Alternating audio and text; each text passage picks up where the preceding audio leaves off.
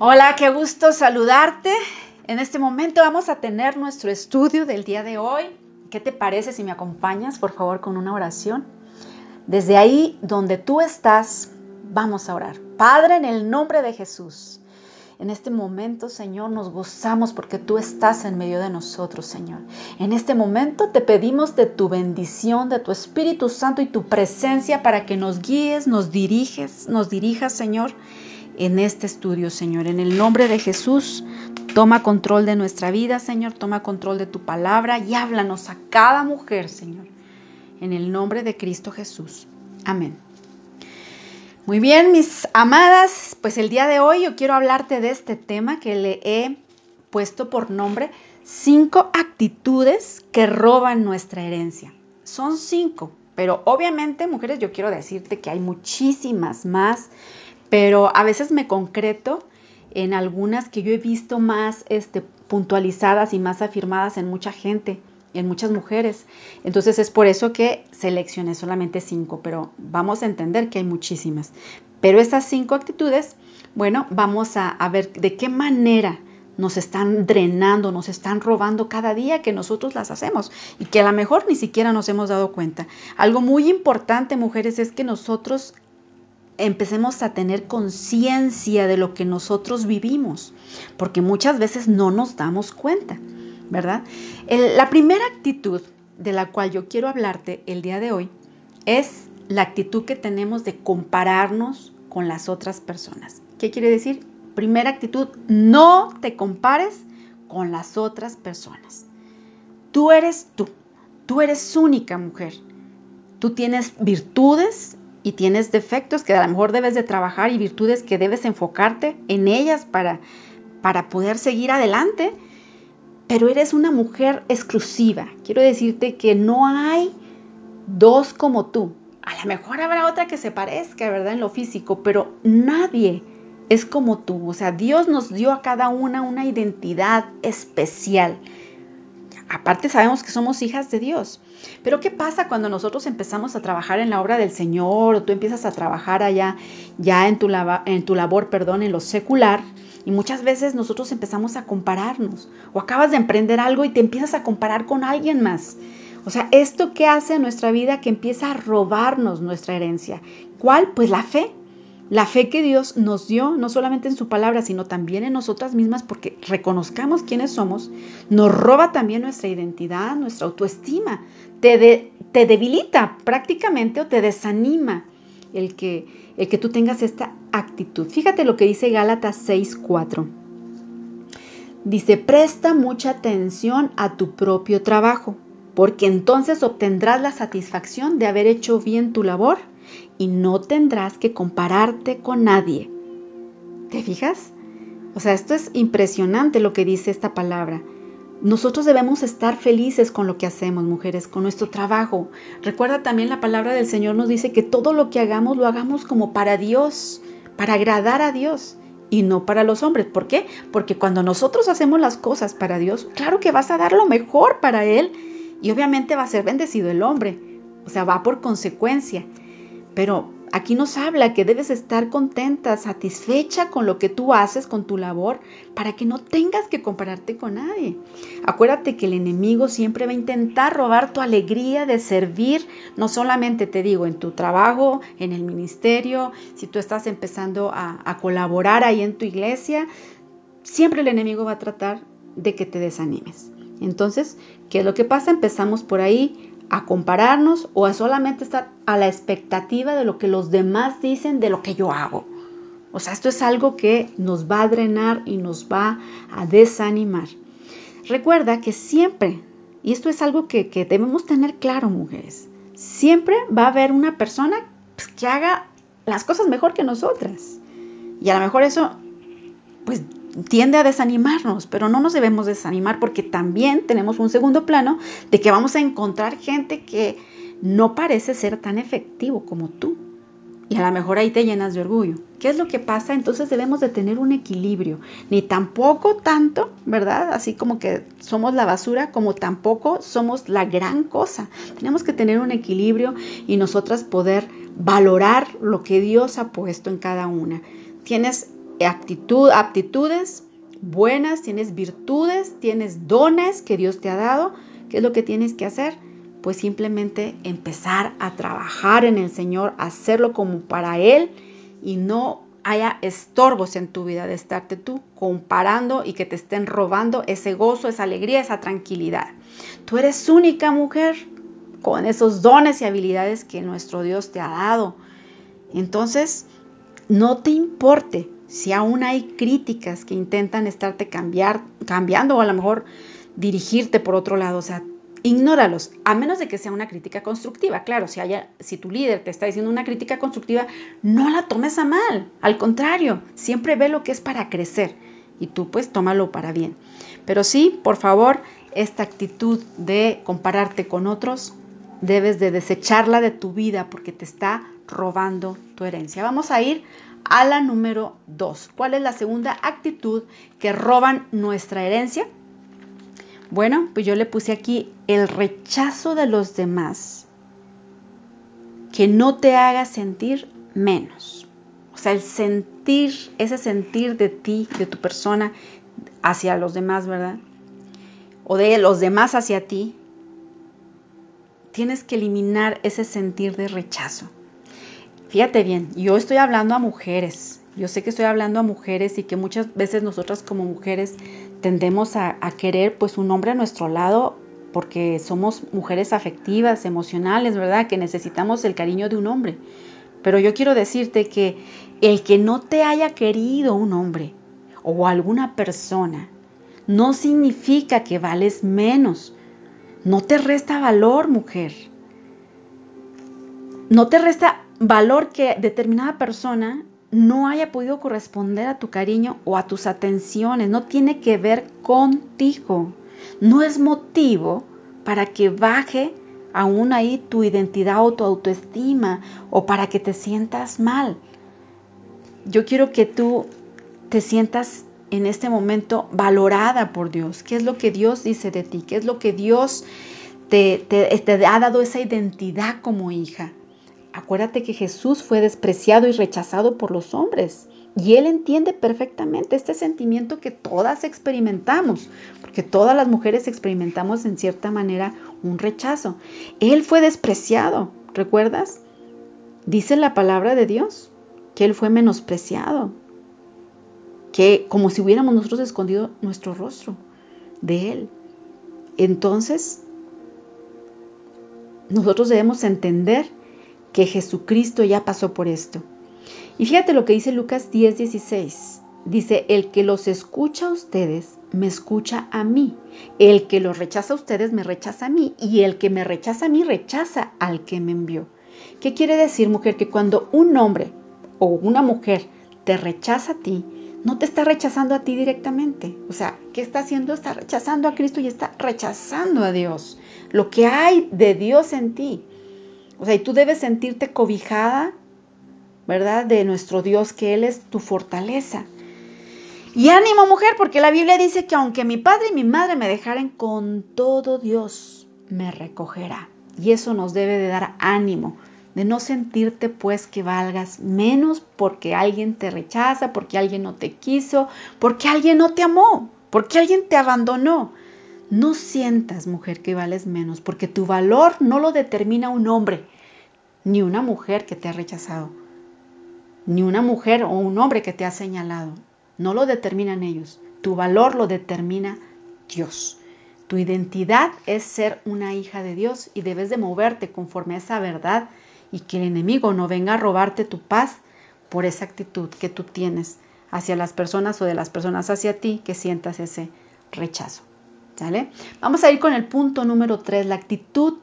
Otra de las actitudes que roban nuestra herencia es el que nosotras seamos codependientes. Entonces, no seas codependiente. Bueno, ¿y qué es la codependencia? Me vas a preguntar. Es la condición en la cual alguien manifiesta una excesiva y a menudo inapropiada preocupación por las dificultades de alguien más. Si no me eh, expliqué, te lo vuelvo a comentar.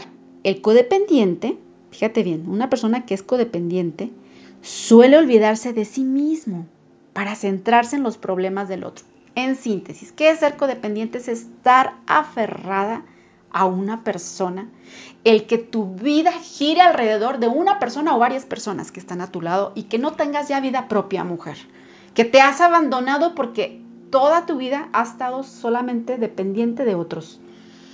Y ya, tú ya no existes, o sea, tú ya has dejado de valer, has, dejado de tener importancia ahí en tu familia o en tu, en tu vida porque le has dado la importancia al otro. Tu vida está girando alrededor de esas otras personas.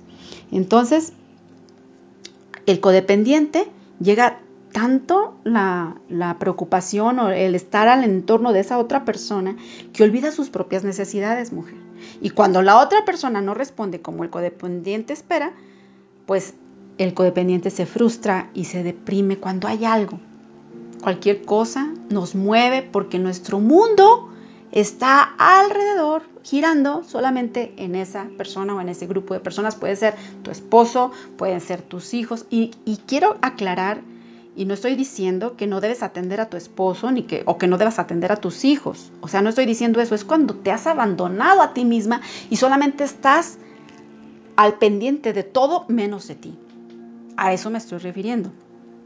No permitas pues que tu mundo gire alrededor de una persona o de un grupito de personas. Permite que sea Dios, mujer, el centro de tu vida. Que sea Dios quien te haga feliz y no un hombre o, aún tus hijos. Porque la felicidad debe de emanar de Dios. Debes aprender, mujer, a tener vida propia. Bueno, y aquí que dice la palabra del Señor, en Salmo 127.1, fíjate lo que dice, si el Señor no edifica la casa, en vano trabajan los que la edifican, si el Señor no guarda la ciudad, en vano vela la guardia. Imagínate que esa casa eres tú. Si el Señor, mujer, no edifica tu casa, tu persona, tu identidad, en vano estás edificando. Si tú estás teniendo alrededor y estás solamente concentrada a los que están a tu alrededor, imagínate el día que te sea quitado aquello. Imagínate el día de que digan, ya no vas a tener ese hombre. Se va a destruir tu mundo. ¿Por qué? Porque tu mundo estaba girando alrededor de una persona. Y así pueden ser los hijos, mujeres. Nuestra dependencia y nuestro centro debe de ser Dios, como dice aquí. El Señor es el principal que debe estar en el centro y no estar buscando el favor de los hombres. Fíjate lo que dice Gálatas 1.10. Porque ¿Por qué busco ahora el favor de los hombres o el de Dios?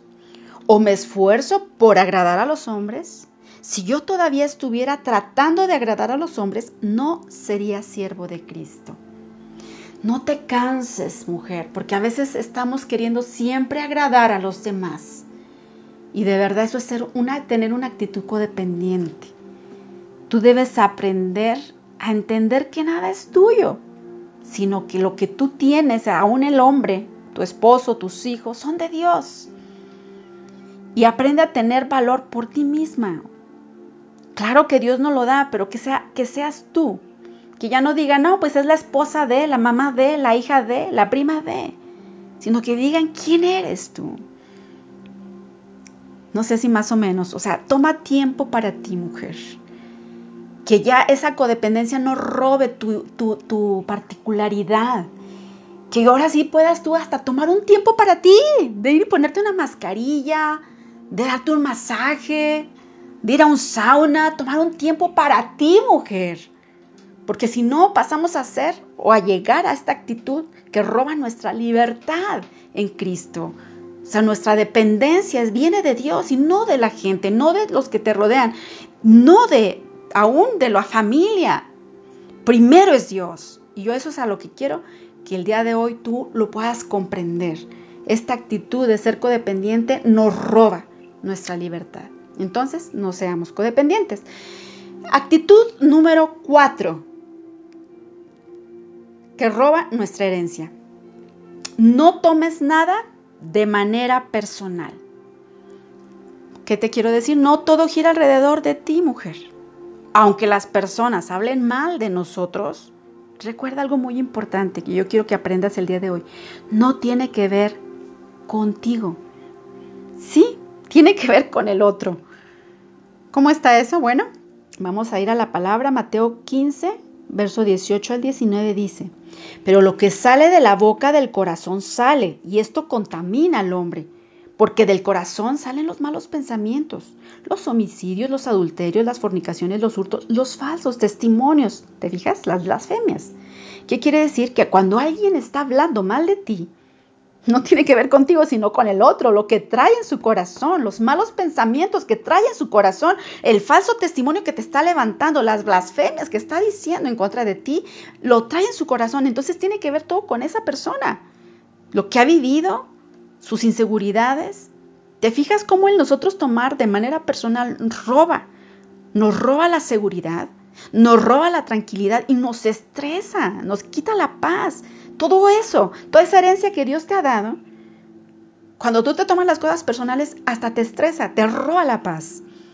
Entonces, si te fijas cómo te roba toda esta, esta, actitud, porque depende de nosotros qué tanto nosotros lo tomemos de manera personal. Entonces, fíjate bien, de lo que hablas y cómo lo hablas, dice de ti mucho. Ahí se ve la amargura o el amor o la tristeza que tú traigas en tu corazón. Voy a leerte otra cita. Lucas 6:45 dice, el hombre bueno del buen tesoro de su corazón saca lo bueno, y el hombre malo del mal tesoro de su corazón saca lo malo, porque de la abundancia del corazón habla la boca. Entonces fíjate bien, esa persona que está hablando pues mal de ti, de, de su mal corazón, de lo que tiene su tesoro ahí, en su corazón, de lo malo, del mal tesoro que tiene en su corazón, perdón, saca lo malo. Cuando nosotras nos tomamos las cosas de manera muy personal, mujeres, somos presa fácil de cualquier opinión. ¿Qué te quiero decir? Bueno, que alguien opina algo de ti y o te hace el día o te lo destruye. No sé si más o menos me explique. Todo lo que una persona, fíjate bien, todo lo que una persona dice hace o bien opina tiene que ver con su vida, con lo que ha vivido y el por qué hace ciertos juicios. Como que en síntesis, toda opinión es una visión cargada de historia personal. Por eso todo juicio es una confesión. Cuando yo enjuicio al otro, estoy dando a conocer mis carencias y mi interior, lo que hay en mi corazón. Entonces, ¿qué te recomiendo, mujer? No comas la basura ajena. Cuando yo tomo algo personal, lo que dijo esa persona, muchas veces lo podemos hacer propios. Entonces, por favor, no siembres basura en tu mente. Si alguien está hablando basura de ti, no vengas, la agarres y te la comas. Eso es una actitud que roba tu paz, que roba tu tranquilidad. Por último, vamos a ir a la quinta actitud que roba nuestra herencia. Es la actitud de nosotras siempre estarnos adelantando a las cosas, haciendo suposiciones. Entonces, ¿qué te quiero decir? Mujer, no hagamos suposiciones. Ni para bien ni para mal. ¿Qué es lo que pasa cuando hacemos suposiciones? ¿Qué es una suposición?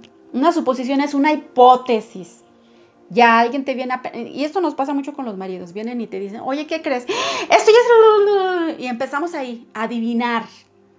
Tendemos a adivinar en el momento que nosotros lo suponemos. O sea, empezamos a adivinar. Y hasta mi esposo a veces a mí sí me ha dicho, oye, oye, tranquila, espérate, no te adelantes. Pero nosotros tenemos muchas de suponer. Como te decía, la suposición viene siendo hasta como adivinación. Ezequiel 12:24 nos dice, ya no habrá más visiones falsas. Una suposición es una visión falsa, ni predicciones aduladoras en Israel. O sea, a Dios no le agrada que tú y yo supongamos. Porque en el momento que suponemos, mujeres, creemos que porque mi mente lo está suponiendo es verdad. Y muchas veces por esta situación tenemos un alejamiento, tenemos pleitos, enojos con alguien. Es mejor preguntar, más vale atrevernos a preguntarle a la persona. Por ejemplo, te voy a poner un ejemplo muy claro. Le escribes un mensaje a alguien y no te contestó y empiezas a suponer, ay, A lo mejor no me contestó por esto. Ya no me invitó a salir. A lo mejor es por esto otro. Si te fijas, todo eso que estamos nosotros suponiendo son pura adivinanza de nosotras. Y lo peor de todo es que asumimos una mentira como realidad. Suponemos siempre, la mayoría de las veces, en nuestra contra, en negativo. Y eso que atrae a nuestra vida conflictos no solamente con nuestra pareja, con nuestros hijos, con la familia, sino con amistades y aún negocios. Perdemos mucho. Imagínate, ya las personas, cada quien tiene su, su propio, su propia batalla y nosotras todavía ahí suponiendo cosas de ellos. Entonces no dependamos, mujeres, de las suposiciones. Cuando te enfrentes a un problema, en vez de suponer, ¿verdad? En ese problema, no es que pasó esto por esto, y empezamos a hacer toda una adivinación, mejor busca al Señor por medio de la palabra y de la oración. No supongas y te muevas de acuerdo a lo que tú pensaste. Ten mucho cuidado de hacer esto. Mejor preséntate ante nuestro Dios y descubre exactamente lo que Él quiere que tú hagas. Pero que ya no haya más visiones falsas, como dice aquí la palabra de Dios, en tu vida. Porque eso lo único que trae a ti es robar tu herencia. A lo mejor Dios quería darte algo, pero tú, como supusiste y antepusiste tu hipótesis, pues ya no fuiste ya, no, ya no te da eso que Dios tenía guardado para ti. O sea, lo pierdes, pierdes todo por nada. ¿Por qué? Por una hipótesis, una suposición, una adivinación tuya. Entonces, ¿qué te parece? Si mejor somos firmes, ¿verdad? Como dice la palabra, todo lo puedo en Cristo que me fortalece, aliméntate mejor de su palabra y comienza a buscarle a Él y que sea nuestro Dios el que te dé la dirección. Entonces, hasta ahí termino te los voy a, decir en síntesis, cada uno, o sea, no, en síntesis, sino lo voy les voy a dar un repaso nada más a los cinco así para que como que queden bien afirmados. ¿Cuáles son las cinco actitudes que roban nuestra herencia?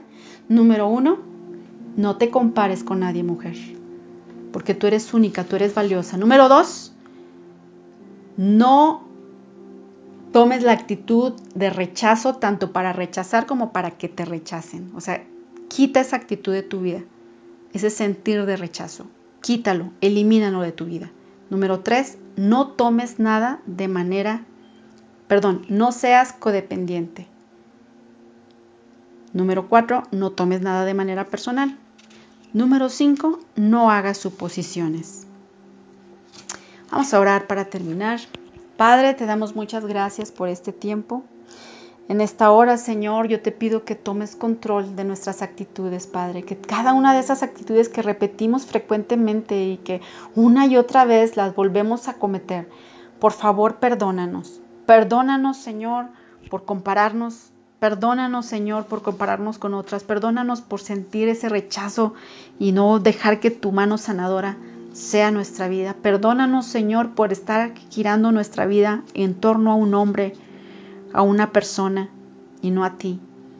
Perdónanos, Señor, por tomar todo de manera personal y pues nosotras mismas estarnos hiriendo. Y perdónanos por siempre estar adivinando y, y adelantándonos a las cosas, haciendo suposiciones. El día de hoy te entregamos estas actitudes, Señor, renunciamos a ellas. Y el día de hoy declaramos en nuestra vida, Señor, que tu palabra es la efectiva, que tú eres nuestro centro, que eres tú el que nos da nuestra felicidad, que eres tú, Señor, el que llena nuestros vacíos y que no es nadie más, que no vamos a estar ya a, lo que digan los demás o a, a estar al pendiente de las críticas, sino que ahora nos enfocamos en ti, Señor. Enséñanos, danos identidad. En el nombre de Jesús.